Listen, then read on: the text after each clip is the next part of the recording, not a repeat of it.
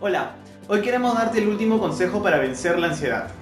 Ahora vamos a ver qué es lo que dice Jesús acerca de este tema. Vamos a leer Mateo 6 del 25 al 26.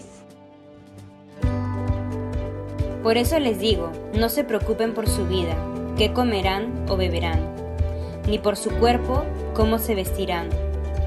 ¿No tiene la vida más valor que la comida y el cuerpo más que la ropa? Fíjense en las aves del cielo. No siembran ni cosechan, ni almacenan en graneros. Sin embargo, el Padre Celestial las alimenta. ¿No valen ustedes mucho más que ellas? No necesitamos que Dios nos quite la ansiedad. Necesitamos recordar en todo momento que somos muy valiosos para Él. Y este es nuestro último consejo. Si recordamos cuán valiosos somos para Él, sabremos cuánto nos ama. Y si estamos seguros de que nos ama, no tenemos por qué dudar de Él. Efesios 2.10 dice que somos la obra maestra de Dios. Eso quiere decir que somos lo más preciado y hermoso que Él ha creado. Más hermoso que un cielo estrellado, que un atardecer, que una catarata, que una laguna, que la playa más paradisiaca. Somos su obra maestra, su obra más preciada. Jesús nos enseña la importancia que cada persona tiene para Dios, contando tres historias sobre algo que se había perdido. Una oveja, una moneda y un hijo. En cada historia había alguien que había perdido algo sumamente valioso. Al encontrarlo, amigos y vecinos eran convocados para festejar y compartir la alegría.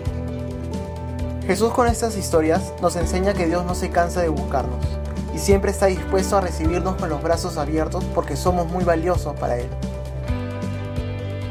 A decir verdad, Jesús en realidad contaba a través de parábolas su misión. Dios mismo dejó el cielo y vino como hombre a buscarnos y a pagar en la cruz el castigo por nuestros pecados. Este sacrificio es la muestra más grande de cuán amados y valiosos somos. Él deja de lado nuestro pecado para ganar nuestro corazón. Entonces, si Dios lo entregó todo, ¿cómo podemos pensar que nos dejará solos?